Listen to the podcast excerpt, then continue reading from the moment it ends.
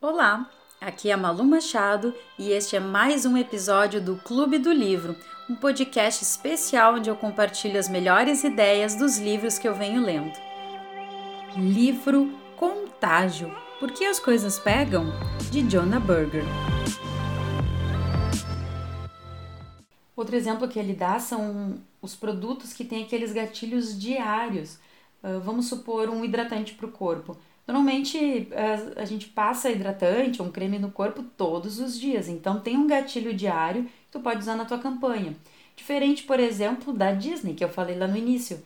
Normalmente as pessoas vão lembrar mais da Disney quando tá numa época de férias, ou é algo mais específico, um feriado ou final de semana. E é por isso que eles comprovaram que algumas campanhas, como por exemplo de um cereal matinal, elas tiveram tantas menções no Twitter ao longo do tempo quanto a Disney. E olha que a Disney vai em torno de 18 milhões de pessoas por ano, acho que até já deve estar um número maior hoje em dia.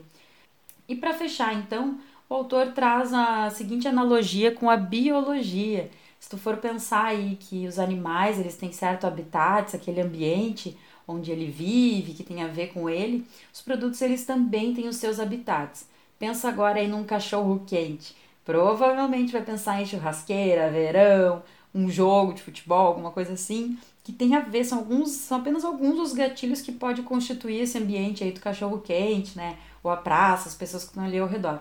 Agora, se tu for pensar num outro tipo de comida que tu queira promover de um jeito tão popular, é bom então tu escolher um gatilho que esteja no dia a dia das pessoas. Um exemplo que ele traz é de um chocolate, uma campanha de chocolate americano que eles fizeram uma campanha para ela ser uh, relacionada com um cafezinho no intervalo.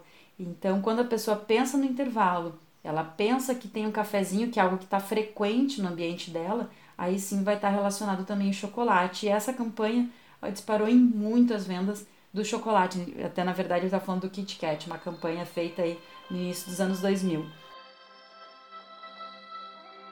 E aí, curtiu mais esse episódio? Espero que sim.